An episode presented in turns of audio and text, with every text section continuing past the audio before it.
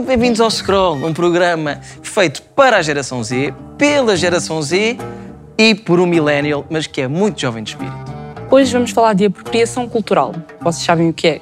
Sabem quando vocês têm matéria para um teste completamente na ponta da língua e dos dedos, mas depois vem um Chrome que copia tudo por vocês ainda tem melhor nota? Apropriação cultural é isso. Copiando-se a uma escala civilizacional. Neste caso, não há frequências, nem testes, nem nada disso, mas há uma cultura minoritária que é roubada por uma cultura dominante para fins lucrativos. E essa imitação, mesmo que feita com boas intenções, fica sempre mal para a outra parte. A verdade é que o tema é super complexo e dá pano para mangas. Tudo bem, desde que não usem o tal pano para fazer máscaras de carnaval ofensivas para outra etnia. E se vocês tiverem algo a dizer, podem fazê-lo nas nossas redes sociais do Scroll. Sejam queridos connosco. Para já, vídeo introdutório. Conhecem a pizza havaiana? Essa mesmo, a famosa pizza com ananás que tanto divide a internet. Pois bem, essa pizza, um prato tradicional italiano, surgiu no Canadá nos anos 60 pelas mãos de um imigrante grego inspirado pela comida chinesa. Oi? Confuso? Vamos recapitular. Um inventor grego, no Canadá, reinventou uma especialidade italiana usando ananás do Havaí quando tentava imitar a gastronomia da China. Se a apropriação cultural fosse um crime, este homem seria um assassino em massa. Ou será que não? Isso depende muito da nossa definição de apropriação cultural. Um termo cada vez mais em voga, mas que gera mais confusão do que consenso. O que é, afinal, apropriação cultural? É a adoção indevida ou sem dar crédito de um ou vários elementos de uma cultura minoritária por membros de outra cultura dominante.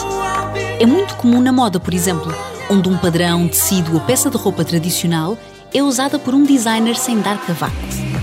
Mas nem tudo é preto no branco. As zonas cinzentas geram discussões, pedidos de cancelamento e outros tipos de indignação digital. Um pouco como acontece com a pizza com ananás, mas mais a sério.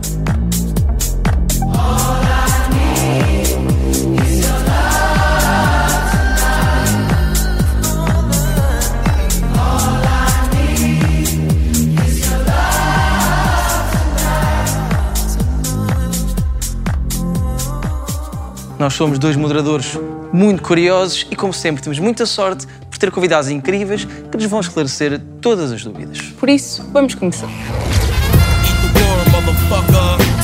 Olá, o meu nome é Lara Muniz, tenho 22 anos, sou de Lisboa e sou criadora de conteúdos na net. Eu sou o Júnior Santos, tenho 20 anos, venho da Marinha Grande de Leiria e sou videomaker. Olá, meu nome é Mariana Gil, tenho 16 anos, sou do Porto, sou estudante de Línguas e Humanidades. Olá, sou a Clementina Bravo, tenho 22 anos, eu sou angolana, eu sou estudante de Ciências Políticas. E o meu signo é Sagitário. O meu signo é Sagitário. Eu sou Aquário. Isso existe? É um debate importante porque há muitas pessoas que não têm a noção clara do que é que é a apropriação cultural. Muita gente não, não conhece um pouco do, do que fala. Acho que fala mais esporadicamente porque vê alguma coisa e não por saber mesmo. Mas várias culturas de grupos uh, marginalizados foi apropriada por grupos opressores. Partimos imediatamente para o cancelamento, então eu não concordo com isso e são estas conversas assim mais construtivas que realmente fazem a mudança.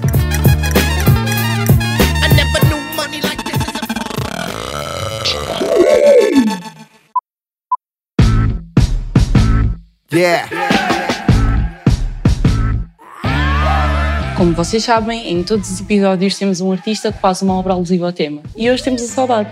Olá! Olá! Como é que estás? É tudo.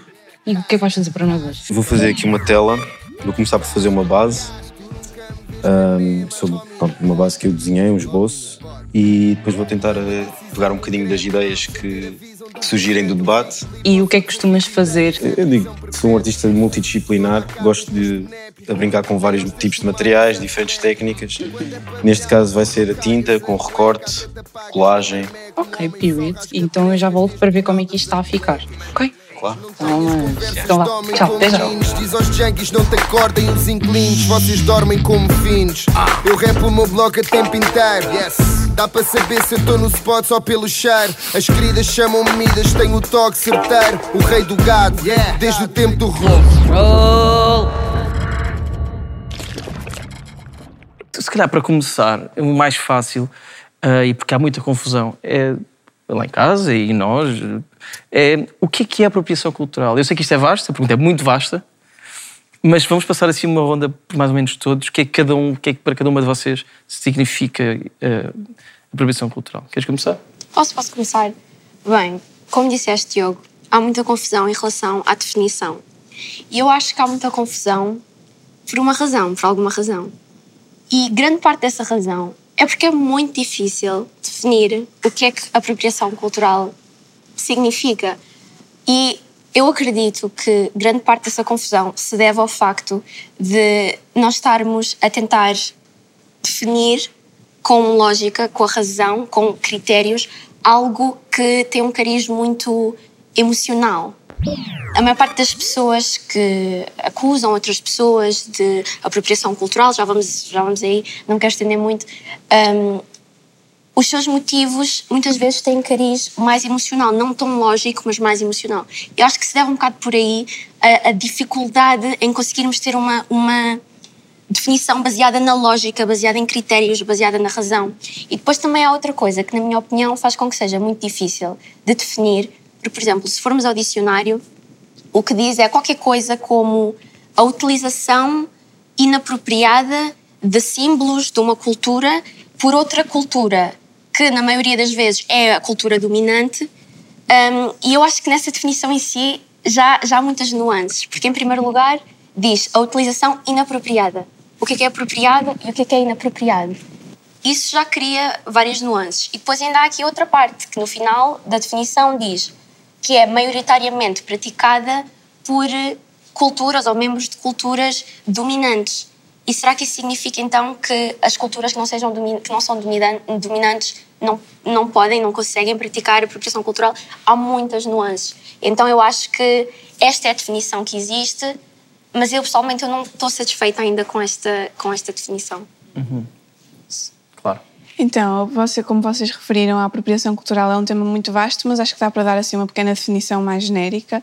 A apropriação cultural ela acontece quando alguém retira uma característica específica a uma cultura à qual não pertence e depois, de certa forma, a divorcia das suas raízes e eventualmente pode vir a lucrar, seja socialmente ou financeiramente, com ela. Uh, o que eu quero dizer com isto é, por exemplo, pegar agora num prato português, um francês agora em 2022 e dizer que é um prato francês porque, pronto, e depois lucra com isso. E depois isso vai ter, claro, obviamente, várias, várias consequências. Quando eu digo lucrar socialmente, por exemplo, um, no caso das tranças, uh, porque é que é uma batalha tão grande?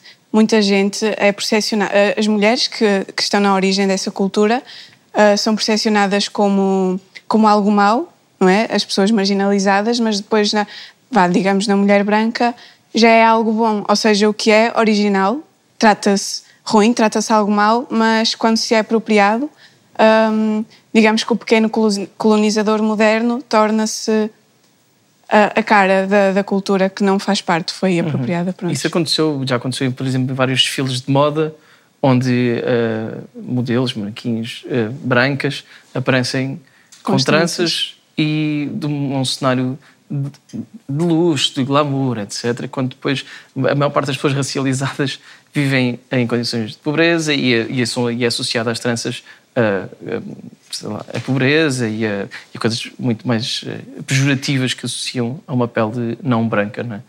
Portanto, é, é, é por aí que, que sentes isso? Sim, porque mais a indústria, ou seja, o sistema capitalista, para tornar a cultura num produto descolado das suas raízes. Então é aí que, que se vai criando as tais consequências. Por exemplo, eu, como menina cigana, se eu usar umas argolas grandes, tenho o cabelo comprido e esticado, as pessoas é o estereótipo, é cigana do bairro, não sei quê, mas agora há toda aquela coisa da clean girl aesthetic, que é estas argolas douradas, e estar assim, nas meninas brancas é bonito, é super modelo, mas já na escola, desde sempre, meninas ciganas, negras, whatever, são sempre criticadas por isso. Não é que seja um aspecto cultural, mas é um exemplo que, das consequências que a apropriação cultural tem. Sim, pois há uma diferença grande onde, como a sociedade uh, apreende as duas tipos de estéticas, não é? Exatamente. Já voltamos aqui. E que tu o que é que achas uh, sobre isto? Na por cima, uh, tendo o próprio tranças, tens um próprio olhar sobre isto, não é? Exato, isso é um, é um tema bastante interessante porque uh, através das minhas redes sociais, vários seguidores meus já, já me uh, entraram em contato com esse, com esse tipo de, de argumento, de eu estar a fazer apropriação cultural por ter, por ter tranças. Eu, eu acho de todo que não, não, pronto, não estou a, a exercer, uh, mas lá está, primeiro para definirmos, para conseguirmos saber o que é que é apropriação cultural, temos que dividir primeiro a, a palavra, o que é que é apropriação, que vem da palavra apropriar, ou seja, tomar para si, e da palavra cultural, que é de outra cultura, que não a original. Ou seja, o tomar para si algo de cultura que não original, seja como, como ela disse, de algum objeto, vestimenta, expressão artística, é, é considerado um pouco de, de apropriação, mas eu acho que torna-se mais apropriação o facto de denegrir, por exemplo, a, a comunidade, a cultura da, por exemplo, africana, não é? Uh, com o uso da, da cultura deles. Eu acho que é, é mais por aí que, que, se torna um bocado indevido e abusivo essa, esse tema de, de apropriação. Então, em, em, para ti, o que é que poderia ser apropriação? Tens, tens algum exemplo? Para mim, o que, o que poderia ser, por exemplo, apropriação seria o facto de usar algo uh, e, como ela disse, do, do prato, uh, de tomar para si de dizer que não, agora as tranças é, é, é nosso, é da cultura branca, é, é português, é, somos nós que criamos. Uh, e pronto, dizer, uh, tirar as raízes que, para o qual elas foram criadas e dar-lhe um significado completamente Tu vês uh, mais novo. como uma homenagem e não como um roubo, digamos assim. Exatamente, eu, eu acho que tanto o que eu, pronto, eu usar as tranças, eu, eu uso no meu caso porque eu acho que me fica mais bonito, gosto bastante de ver pessoas com, gosto de me ver a mim com tranças, acho que é um, além de, de bonito, ser estiloso, ser moderno, uh, um bocado diferente dos outros, não só na, no meu tom de pele, mas em, em qualquer tom, acho que fica bonito. Clementina, é a tua vez como é que. Uh, eu sei que a apropriação Sim, cultural é claro. é muito mais ampla do que o cabelo, mas uh, o, o, cabelo eu acho que é uma, uma, uma, parte importante da apropriação cultural e mesmo do, do racismo, do colonialismo. Sim. Uh, mas acho que. Porque atualmente, quando se fala da apropriação cultural, pensa a falar muito das tranças, né? Até porque esse debate é relativamente novo, mas a apropriação cultural não é algo que tenha sido praticado agora, atualmente, claro. já existe há anos. A negritude, há séculos, há séculos. a negritude sempre foi uh, utilizada para fins lucrativos. Para mim, a apropriação cultural não é simplesmente o empréstimo inocente daquilo que não é teu, que não é da tua cultura. A apropriação cultural é o genocídio do verdadeiro significado do elemento da minha cultura, da cultura indígena, da cultura cigana. É o genocídio da, da, da origem e do significado, daquilo que significa para a pessoa que faz parte dessa cultura. A trança não é só um estilo. A trança não é só bonito. Eu uso a trança porque eu tenho que proteger o meu cabelo, senão ele cai. Eu uso a trança porque meus ancestrais usavam trança e não é algo moderno, é algo ancestral. Então, quando tu vais usar a trança e dizer que tu gostas do verno negro, tu tens de saber de onde é que vem aquela trança. Porque aí já estarias a apreciar e não a apropriar. Mas isso não é uma coisa que tem que ser vista um, assim com um olhar individualista, porque o problema não está aí. O problema não é uma pessoa usar a trança. O problema é a indústria capitalizar uh, a cultura negra, aspectos negros, porque todo mundo quer ser negro até o momento de realmente ser negro. O problema da apropriação cultural é isso. As pessoas não entenderem o porquê de eu estar a reclamar agora, de eu ficar assim, me sentir desconfortável em ver um branco com rastas, sendo que usa porque é estiloso, e o meu tio, que é rastafari, usa por motivos religiosos. Mas quando ele usa, ele é marginal. Quando ele vem a passar na rua, ele vai, vai, vai assaltar ou vai fazer algo, mas quando o branco usa, ele é hippie é descolado. E se calhar vai ser mais difícil para ele arranjar trabalho, Exato. arranjar casa. E é. Então, quando se fala da apropriação cultural, também estamos a falar sobre isso, estamos a falar sobre o genocídio, do significado daquilo. Não é só o negro que quer usar trança porque ele tem que usar trança ou porque ele quer. Porque nós precisamos. O nosso cabelo, a manutenção do nosso cabelo é diferente, mas ela vai muito além do cabelo. Ela vai nos produtos que nós utilizamos, ela vai na, nas roupas africanas que nós vestimos, ela vai nas músicas que nós ouvimos, nas danças que nós dançamos, vai muito mais além do cabelo e não é só porque a pessoa quer reclamar porque o branco está a utilizar, a pessoa que não faz parte dessa cultura está a utilizar. Não. Porque nós não podemos simplesmente olhar para a apropriação cultural no âmbito racial. Temos, temos que nos lembrar que uh, a apropriação cultural também tem por detrás de tudo isso um, uma ligação com a exploração da, da, dos elementos dessa cultura a fins lucrativos. Nós vivemos numa sociedade capitalista é em que tudo é olhado para que se obtenha o capital. Para já, vamos às Insta Questions, que são as perguntas que os nossos seguidores nos fazem via Insta Stories. Sim. Então, vamos, vamos responder? No bem? Posso? Bora. Vamos Bora. a isso. Então. Qual é a linha que separa apropriação cultural de apreciação cultural? Por exemplo, se vais fazer umas tranças, o modo como as fazes, onde as fazes. Eu posso. acho que é mais ou menos o modo como, como ages nesse processo de, de tentares apreciar uma cultura. A forma mais fácil de responder a esta pergunta é apropriação é dizer é meu, apreciação é dizer é bonito, é deles. Para mim é a forma mais fácil de responder. Próxima. Bora. Como se pode definir apropriação cultural numa altura em que a partilha entre culturas é inevitável? As pessoas acham que quando falamos de apropriação cultural e chamamos a atenção a alguém que está realmente a apropriar-se de uma cultura, nós não queremos partilhar aquilo que é nosso. É uma coisa totalmente diferente. Cá em Portugal ah, existe muita partilha da minha cultura. A uma discoteca, ouves kuduro, kizomba, uh, ouve-se samba, funk. Isso é uma partilha cultural. Falam mesmo bem. É correto uma empresa fazer disfarces de carnaval de uma tribo indígena, por exemplo? Pô. Não? Pô. É claro que não. Porque se formos a voltar, nós agora estamos a falar muito sobre o nosso povo africano, por sermos descendentes de africano, eu pelo menos sendo bacongo, mas não podemos esquecer que a apropriação é o quê? É a exploração de elementos culturais de um grupo marginalizado por um grupo opressor. Os indígenas são muito atualmente opr- oprimidos, já foram explorados e continuam a ser explorados e a sua cultura é usada como disfarce. Olha, várias pessoas a usar eh, eh, trajes indígenas sem sequer eh, saber o verdadeiro significado daqueles trajes. Então é errado.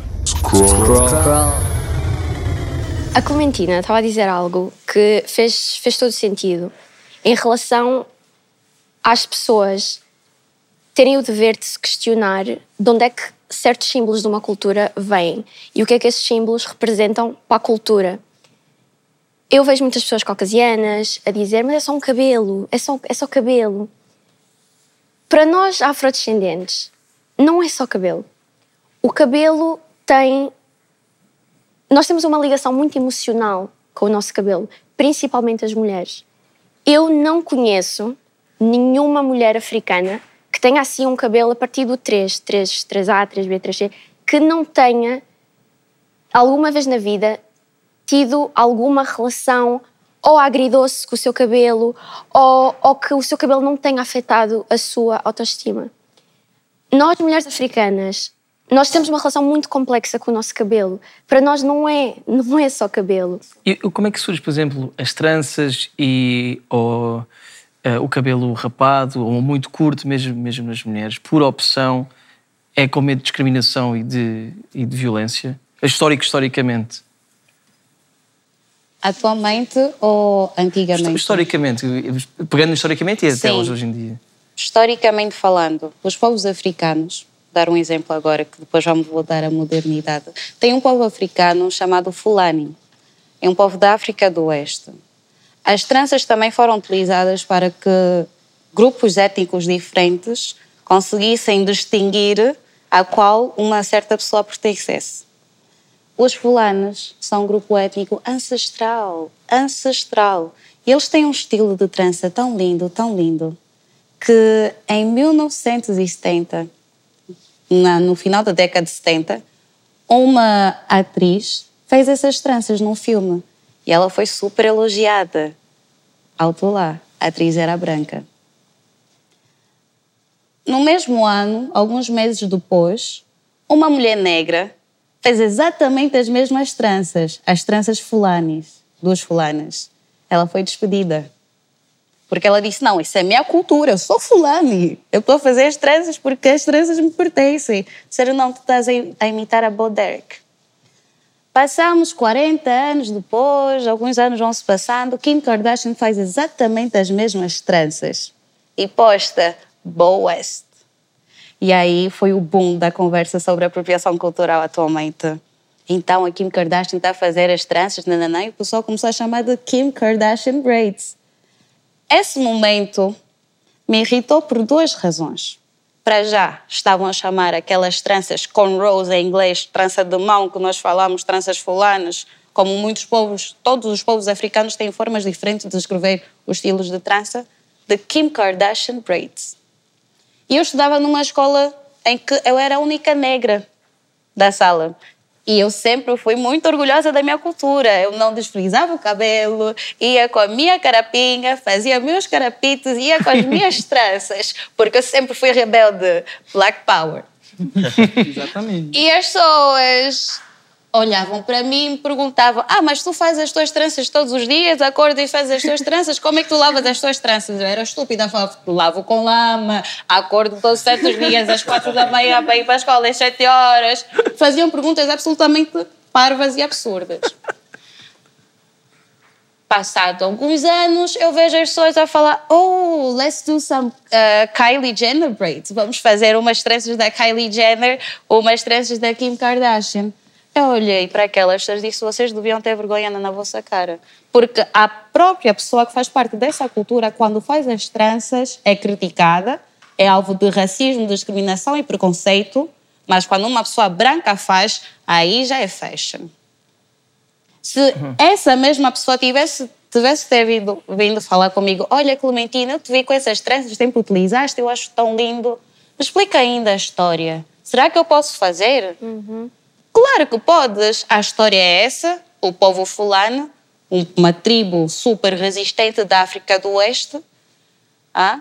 E se quiseres fazer, vais fazer num salão etíope, vais fazer num salão de negros, vais fazer num salão de africanos, onde eu vou, aí sim já seria homenagear a minha história. Mas não, elas foram fazer em salão de brancos, que estavam uhum. a aprender pelo YouTube a trançar o cabelo e as tranças ficaram horrorosas. Ainda por eu cima. disse, meu Deus, ainda, ainda bem. Ou seja, ainda nem tive bem. tempo para ficar irritada.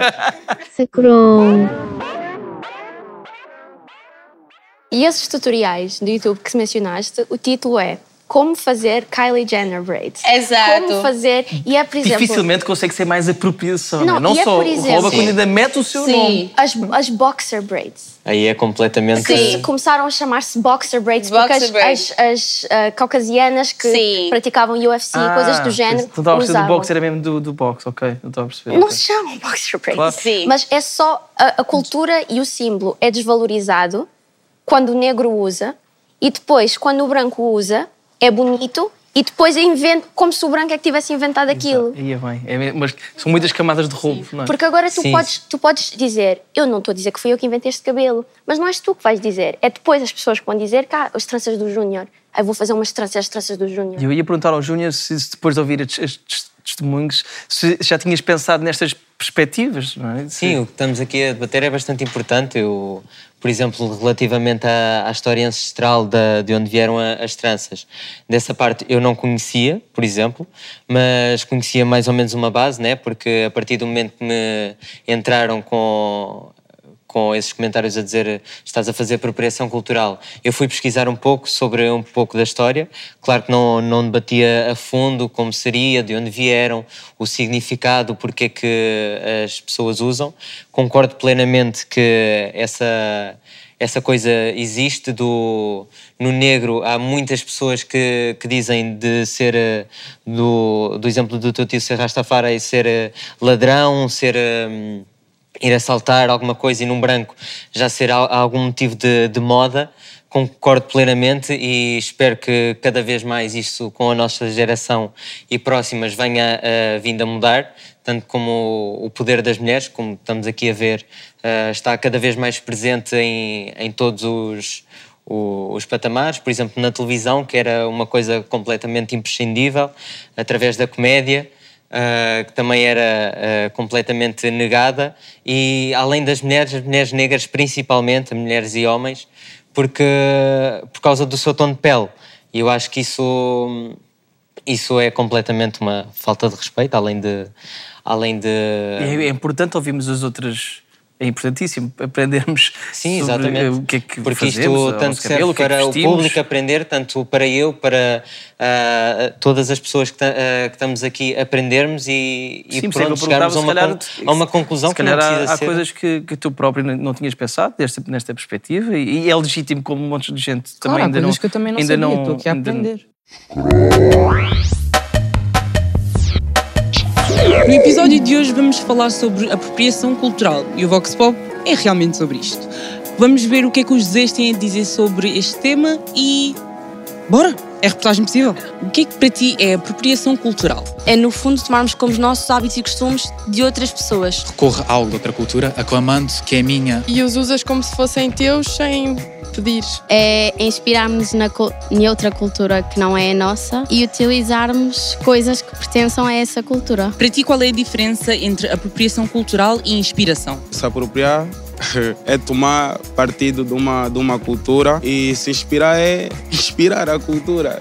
Não sei se me fiz perceber. Fizeste, acho que fizeste. Nenhuma, desde que a apropriação seja sempre positiva, eu acho que é sempre uma inspiração. E a intenção por trás do que ela está a fazer. Tendo o sentido que aquilo não é meu. Em que casos é que achas que a apropriação cultural é aceitável? Na nossa cultura tem a cena do pedido antes do casamento e já vi amigos a casarem com pessoas da minha cultura que tiveram que fazer isso, eu acho bonito. Achas que é ok que a cultura de um povo seja usada como máscara de carnaval? Não. Desde que seja de forma positiva. A partir do momento que nós usamos as máscaras como forma de gozo, como forma de chacota, eu acho que a partir daí está tudo errado. Alguma vez sentiste que a tua cultura estava a ser adotada por alguém? Já se apropriaram da minha cultura e nesse caso eu fiquei feliz. Eu nunca me senti afetada por isso. Acho que nunca ninguém se apropriou negativamente da minha cultura. O nosso país é que tem mais o hábito de se, de se inspirar na cultura dos outros. Como, por exemplo, o, o rap, que começou mais noutros países e nós adotámos bastante. É importante se multiculturalizar.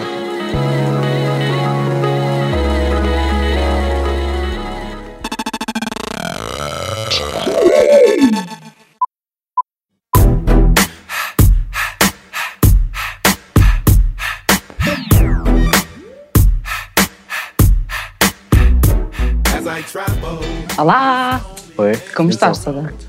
Está tudo, estou aí nos processos. Tá? Como é que está a correr? Achas que está a correr bem? Hum. Está a correr bem, está. Não dá para mostrar muito do que vai ser o final, mas, mas está a correr bem. E o que é que estás a achar do debate? Estou a gostar, estou a gostar que existe aqui distintas, opiniões distintas e, Uhum. e é mesmo isso que cria a conversa interessante, não é? Já ouviste alguma coisa que não sabias ou que não conhecias certos, muito? sim, há certas coisas. Também fiz uma pesquisa para vir aqui mais ou menos preparado, mas eh, também havia coisas de- relacionadas à história que eu também não sabia. Uhum. E, e acho que toda a gente devia saber, não é? Acho que é cultura geral. Como é que para ti está a ser a experiência de estares a criar e a ouvir um podcast ao vivo? É interessante, eu, já, eu faço isso em casa. não às é? vezes ouço- estou a ouvir alguém falar, estou a fazer a minha arte e às vezes também ah, influencia um bocado o que eu estou a fazer. Que, de maneira como eu me sinto, se estou a rir de uma piada ou se estou a pensar num- numa coisa específica. Uhum. Pois é, a emoção transmite-se na, na peça. We just doubling it in the night balls. That's when young girls go home. Big girls put on small clothes. A party we will throw. Party we will throw now. Click clack, what up? Zigzag.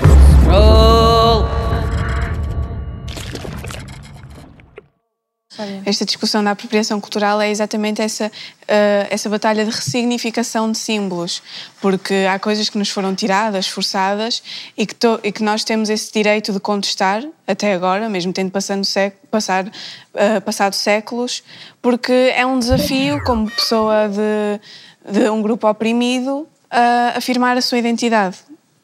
Eu posso falar pelos dois lados, porque sou cigana e sou afrodescendente, então sei exatamente, estou aqui neste limbo, não sei exatamente o que é que é isso. Falo pelos meus dois lados, mas principalmente pelo lado uh, sou cigana.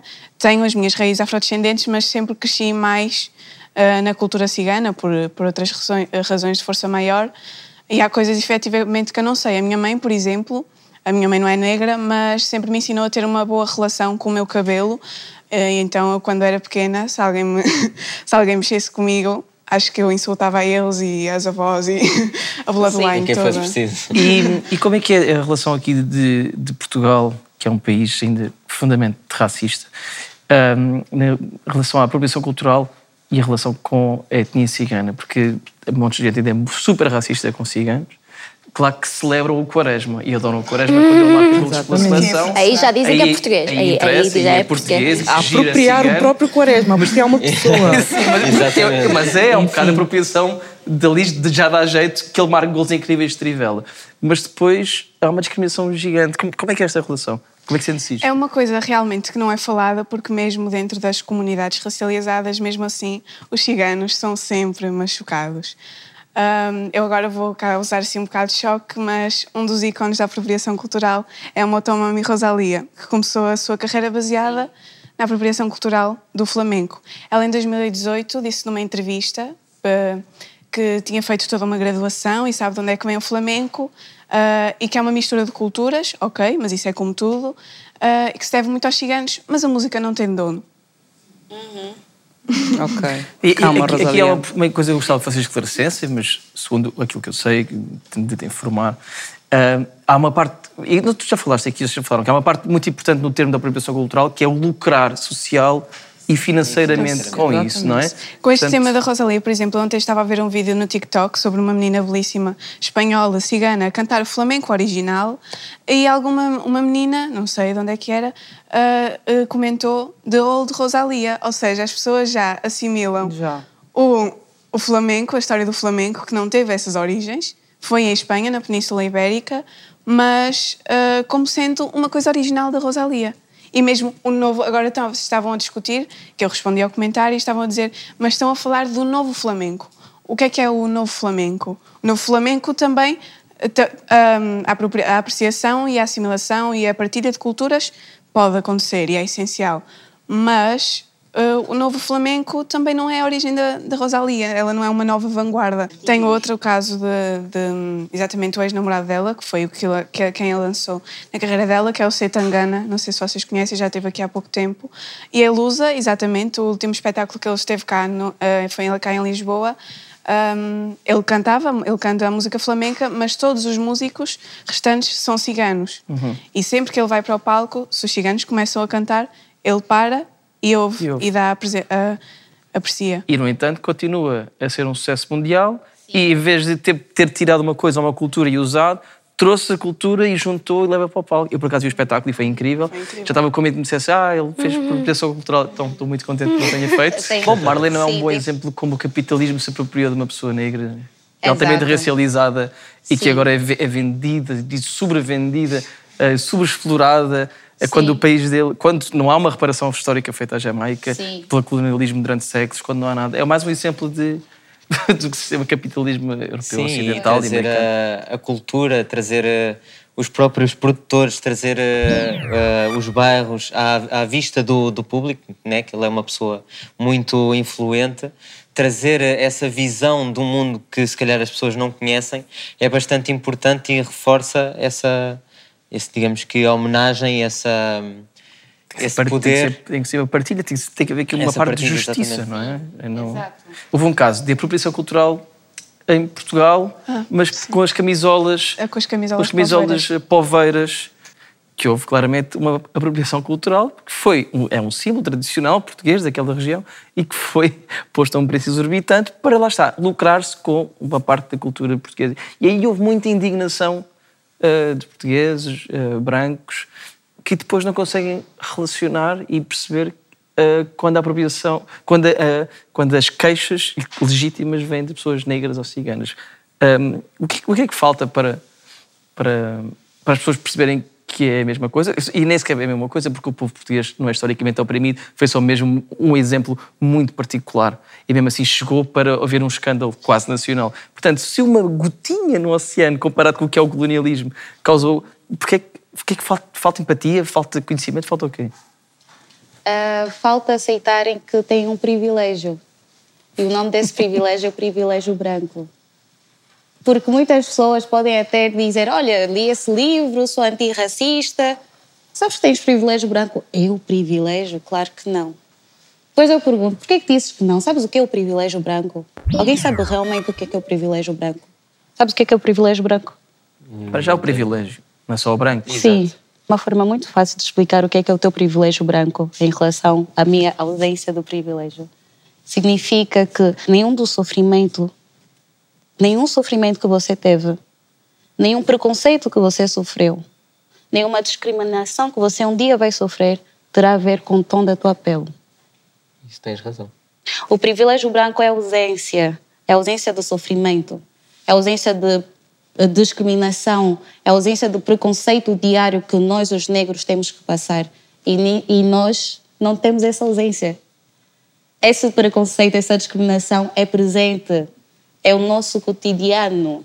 Um exemplo muito simples é eu vivia até muito pouco tempo na Holanda, onde, tal como Portugal, é um país que maioritariamente as pessoas são brancas, etc. E existe muito, muito preconceito, principalmente em contextos profissionais. E eu, que na Holanda eu era personal trainer, que é algo que opa, não, não é assim muito formal, não é algo que seja muito formal, onde haja todas estas regras no que diz respeito ao, ao que deves usar, ao que deves vestir, ao teu cabelo, etc. Então é um setting mais descontraído. Mas mesmo nesse setting descontraído, eu sentia muita hum, discriminação. Em primeiro lugar, eu era a única personal trainer no ginásio inteiro que não era branca. Uhum. E um, eu lembro-me várias vezes se eu fosse, porque na altura eu agora tinha o cabelo alisado, mas na altura eu tinha o meu cabelo natural, os meus caracóis, o meu afro. E eu lembro-me que sempre que eu ia conhecer pela primeira vez um cliente novo, eu nunca usava o meu afro. Nunca usava o meu afro, sempre contra a minha vontade, uh, sempre. Aquilo sempre me fez triste, eu estar. Uh, me deixou triste, eu estar. Um, tame, estar a, a, domar, a, a esconder muita da minha identidade, mas eu sabia que se eu queria manter aquele cliente, eu sabia que eu tinha que dar, demonstrar uma boa impressão para não ser julgada sem a pessoa me conhecer, porque as pessoas olham para ti e fazem logo, analisam logo, olham da cabeça aos pés e, já formam uma opinião inconsciente sobre ti, mesmo sem saber quem tu és, mesmo sem saber a tua competência. E apesar disso ser alguma coisa que hum, sempre me irritou, eu sabia, eu sei a sociedade em que eu estou inserida, então, já que naquele momento, em relação àquele cliente específico, eu não ia conseguir mudar a sociedade inteira, eu entrava muito e jogava muito o jogo. Então, eu esticava o cabelo só para aquele dia. Depois, se eu passasse no, no, teste do cliente, se o cliente realmente gostasse de mim, eu ia aos poucos, ia usando o meu cabelo natural, ia demonstrando assim mais quem eu sou, porque aí o cliente já gostava de mim por quem eu sou e, e, não me tinha rejeitado de imediato pela, pela minha aparência. Vamos só fazer uma pausazinha na conversa para irmos ao pop-up de hoje. Que é o quiz.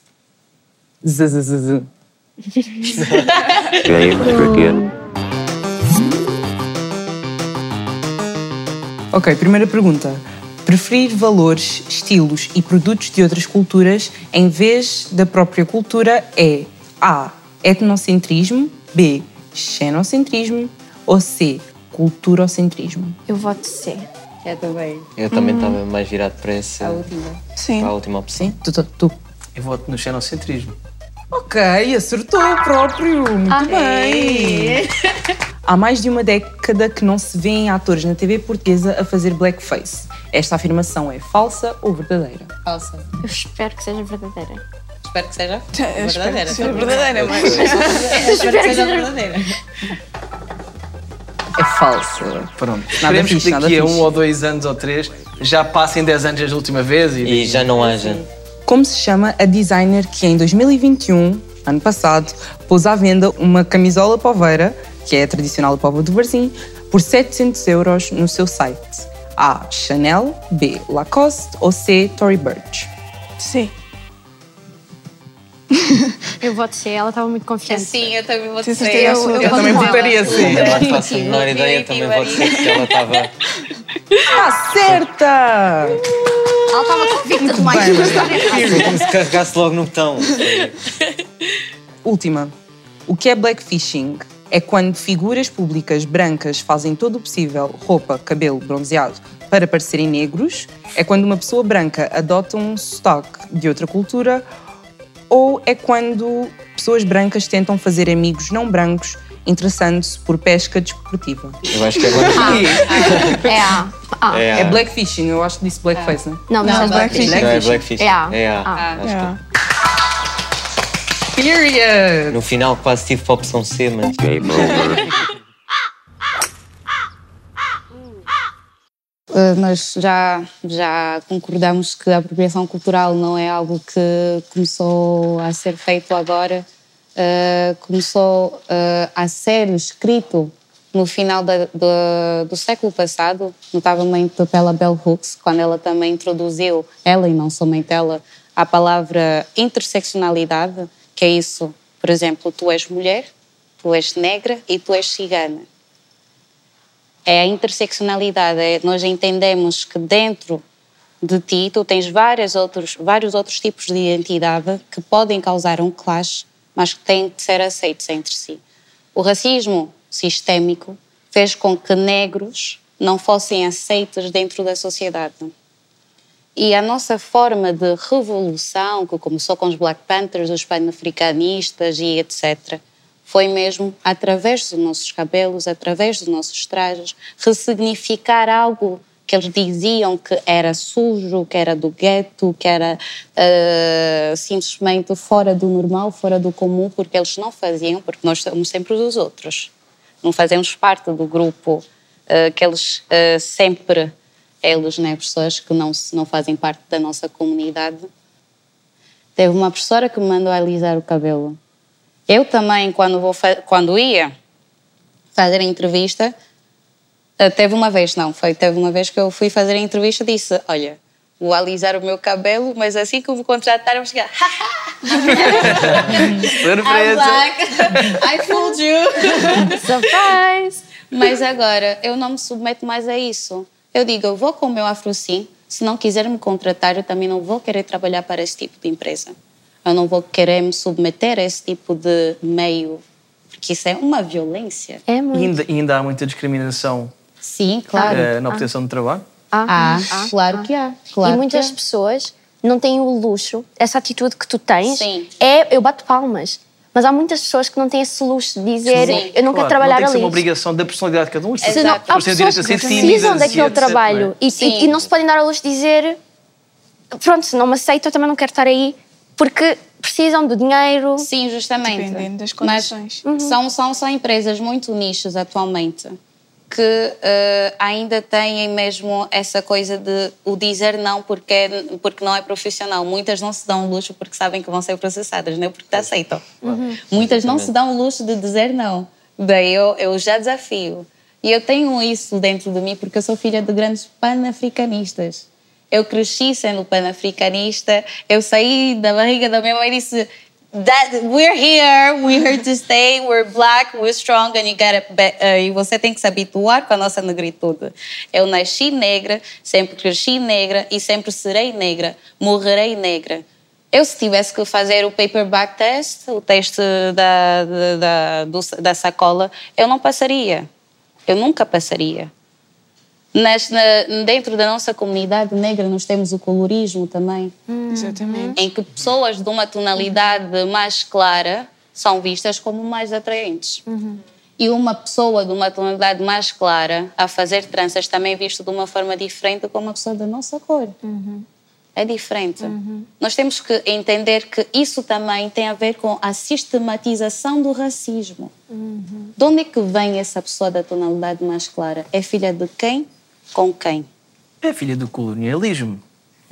é filha do branco com preto. seja, já tem aí um nível, um teor mais baixo de negro, então dá para ela aceitar um pouquinho mais. Se bem que nunca vai ser brancos. Ouve lá, Também, alto lá. Também. Continuas a ser negro.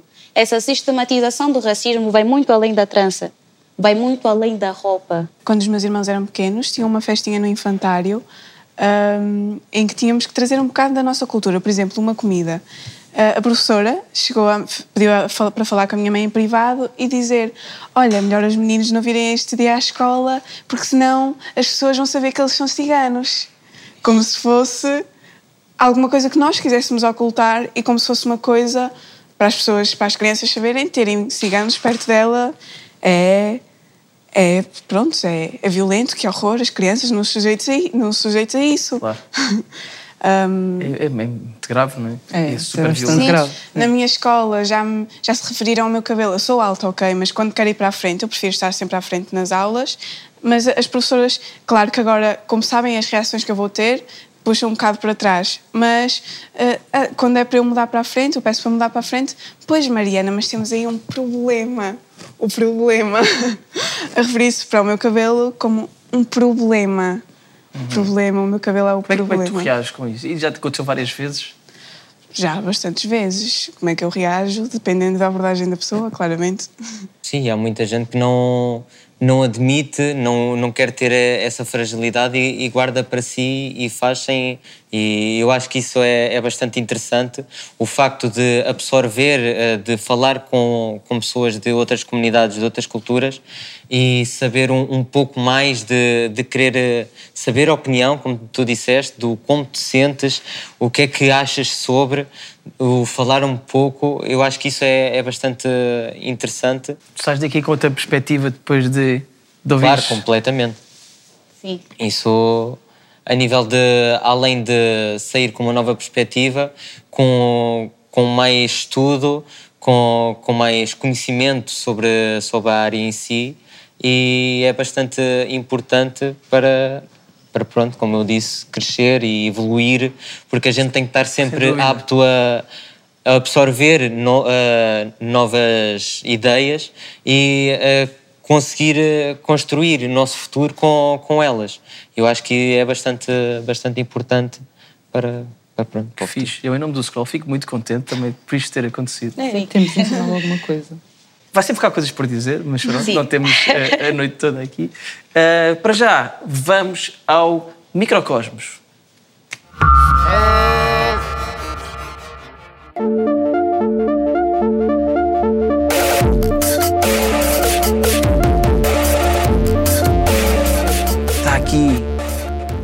Vamos ligar ao coletivo Zelu em nome de. Como é que é, Daisy? Está tudo bem? Olá, Elu, bem-vinda. Olha. Tudo bem? Olha, bem-vinda, bem-vinda. Eu gostava de, de perceber o que é que é este coletivo que se define como BIPOC. E para quem não sabe, também explicar o que é BIPOC.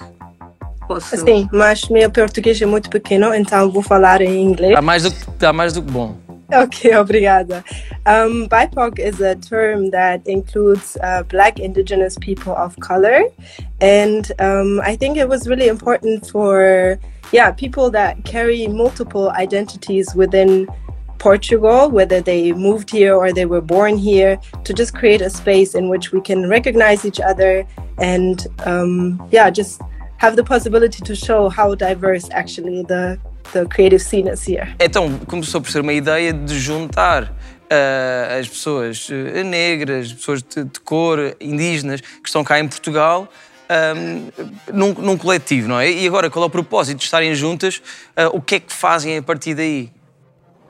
Pá, ah, basicamente todos vivemos de- da arte, somos artistas Ok. multidisciplinares, todos os membros do coletivo, e sentimos que existe não só uma falta de representação, mas também de oportunidades e dos sítios onde vão os fundos, quer do governo, quer de outras associações artísticas. Então decidimos juntar todos os nossos contactos e conhecimentos, e já que não nos dão espaço nesses espaços, criamos nós próprios esse espaço e essas oportunidades para outras pessoas com identidades semelhantes às nossas poderem ah, usá-las e desenvolverem e crescerem através disso. Então, de certa forma, criar uma comunidade com a maior parte e a maioria dos artistas BIPOC em Portugal ah, e juntarmos-nos todos e crescermos todos e permitirmos que todos usufruamos dessas oportunidades.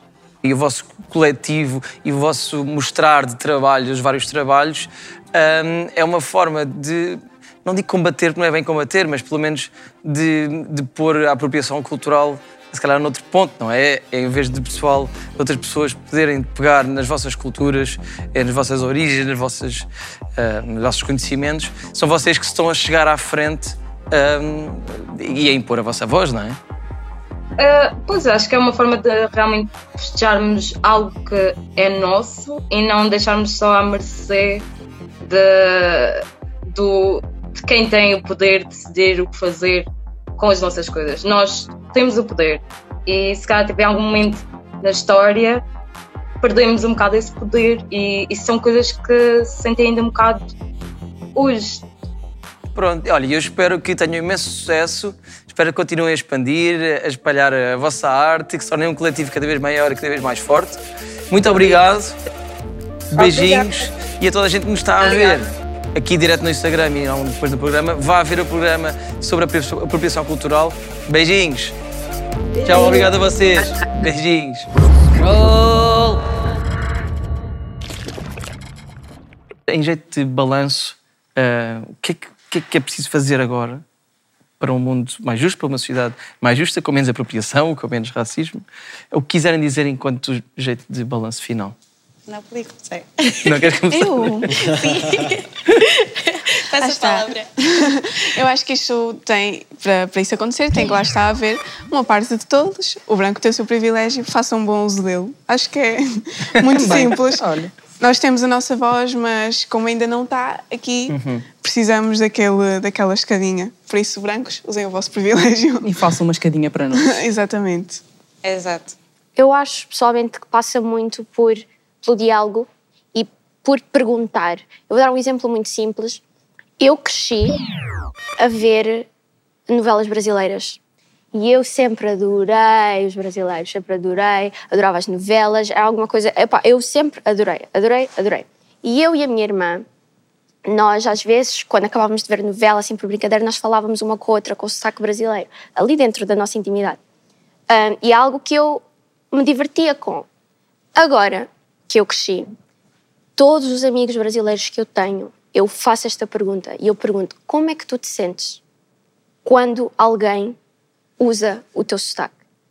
E esse, alguns dizem que se ofendem, outros dizem que não querem saber, mas eu acho que esse interesse em saber como é que as pessoas se sentem quando nós fazemos alguma coisa é o que é preciso. Só que esse interesse requer muita vulnerabilidade, porque requer admitir que eu não sei. Quando eu pergunto a um amigo brasileiro como é que tu te sentes quando isto acontece, eu estou a ser vulnerável. E isto é algo que falta muito um, à, à comunidade, às pessoas caucasianas. Terem aquele interesse e a coragem de perguntar: quando eu faço isto, o que é que tu sentes? O que é que tu achaste quando isto aconteceu?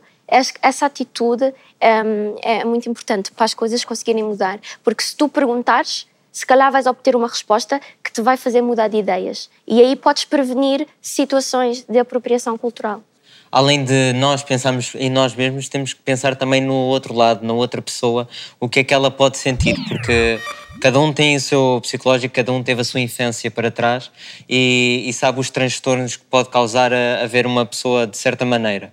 E eu, no meu caso, eu tenho que reconhecer que não é de facto de, da minha cultura, Uh, mas tenho que reconhecer e aprofundar-me um pouco mais sobre o assunto, saber experiências de outras pessoas e ao, ao saber, ao ter essa troca de ideias, poder uh, dar realmente a razão porque a pessoa passou esse, esse transtorno. E até aí não sabias como é que até, era? Exatamente, calhar... até aí não, não sabia. É por isso que isto é muito, muito importante, tanto para mim, tanto para o público lá em casa, uh, ter este diálogo para a gente conseguir absorver mais uma, uma ideia diferente da que até agora sabíamos. Acho muito bem, e é assim mesmo. o facto de muita gente se, se prender, uh, achar que, bem, não é, não é bem assim, acho que é mais um, um gritar ao, ao mundo, tentar uh, não, mas eu é que mando, eu é que posso, porque lá está essa tal da cultura dominante. Mas não é assim. A gente tem que dar valor, a gente tem que dar eh, voz a quem realmente pertence a essa cultura e, que- e de onde surgiu eh, exatamente o, o que a gente. A cabeça de uma pessoa é moldada de um ser humano nos primórdios, desde que ela é criança, bebê. A nossa cultura tem que ser ensinada também. O negro não nasceu escravo e morreu escravo. O africano não foi escravo, não era escravo, foi escravizado. Quando começam a falar sobre a história do continente africano, começa sempre no mesmo ponto: descobrimento. Aquela criança que não foi ensinada na escola, que não teve amigos negros, que não cresceu no meio de negros, não vai aprender sobre a história do continente africano ou outras culturas, não vai aprender que o negro não nasceu e morreu escravo, não vai ter amigos negros, vai ter mais outro filho e é um ciclo vicioso. O que eu defendo é que isso tem que ser ensinado na escola, tem que ser ensinado nas universidades. É inadmissível para mim, em pleno século XXI, em 2022, ainda estar a ensinar lusotropicalismo. Aquilo É todo da- romantizar nos livros da escola, que o colono era muito bom, é este aqui até tinha assim umas relações afetivas com o colonizado, como se depois, não sei se dali foi, e os, os colonizados não fossem ser mortos e violentados ah, continuamente, como se fosse aquela coisa, lá está, isso do lusotropicalismo, é muito essa romantização do que o, o colono português era muito fofinho, era muito querido. Exatamente. E o lusotropicalismo não é uma coisa que depois acaba por favorecer muito a apropriação cultural. Claro. Porque facilita, porque depois.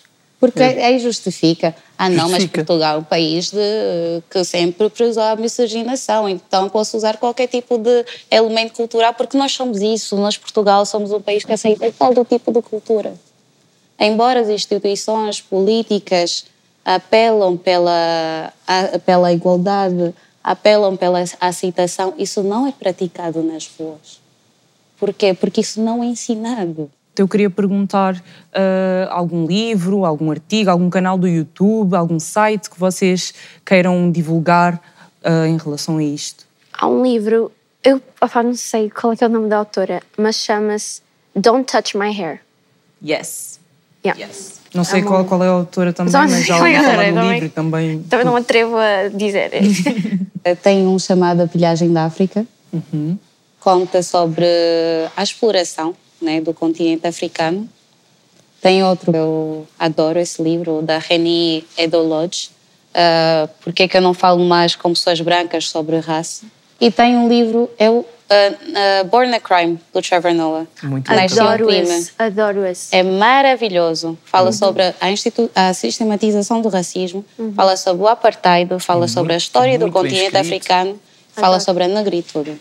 Podem ver filmes e ouvir E ver- música. ver filmes Já gostam e muito de rap ou são do bom? Saiu um filme agora recentemente, Mulher Rei, está no cinema. vou ver Ah, hoje sim, à eu vou ver esta Vou ver semana. E tem uma cena em que é as mulheres. uh, Don't spoil. Não vou dar spoiler. Do not spoil. I will fight you here. I- I'm not spoiling. Relax. Mas tem uma cena em que tem uma mulher a trançar o cabelo da menina e eu acho aquela cena da, da menina sentada, virada para ela, trançar o cabelo, o momento mais lindo do filme.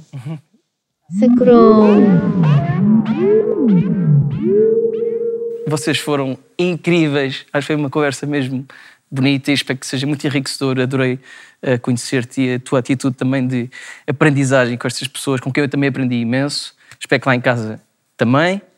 Eh, portanto, espero que vocês tenham gostado. Gostei, mas foi muito rápido. Ser.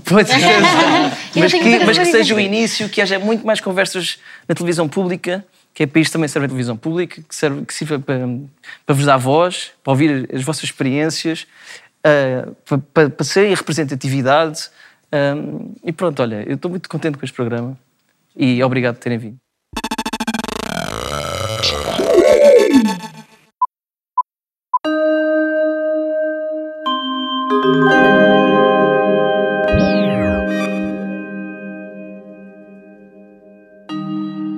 Olá, saudade. Oi. Então, como está? Está tá quase. Está mesmo quase. Mas, mas sim, já, já, já dá para ver o, o que vai ser, basicamente. E o que é que é? Podes-me explicar por agora? Ok. Tu consegues entender que isto são caras, não é? Uhum. Estas três caras. a minha ideia com esta peça era basicamente criar aqui diferentes identidades que se influenciam, um, que é isso que eu, na minha opinião, acho que é um bocado o que a cultura faz nas sociedades, que é influenciar, e é isto que eu também, que a minha arte representa, que é um mix de várias culturas e de e inspiração de várias culturas. Eu queria saber também se, quando tu costumas ouvir os teus podcasts, já ouviste o podcast de Scroll? Não, ainda não vi o Não, podcast. está no Spotify, bem que devias. E vocês aí em casa, bem que deviam também. E alguém deve estar a ouvir agora, neste preciso momento. Shout out para ti. Então, muito obrigada pela obra e obrigada por teres vindo, por teres estado aqui. Obrigado, meu. Bate aqui Pela oportunidade. Toma. Grande saudade. You've never went to Jewish community and seen no Douglas delicatessen. Olá de novo. Usar uma veste tradicional que implica certos comportamentos e res- desrespeitar já é um problema. Exato, falando nisso, o que é que tu achas sobre pessoas brancas usarem raças? Raças é uma coisa bué cultural, tipo da nossa cultura africana. Mas não é só da cultura africana, you know?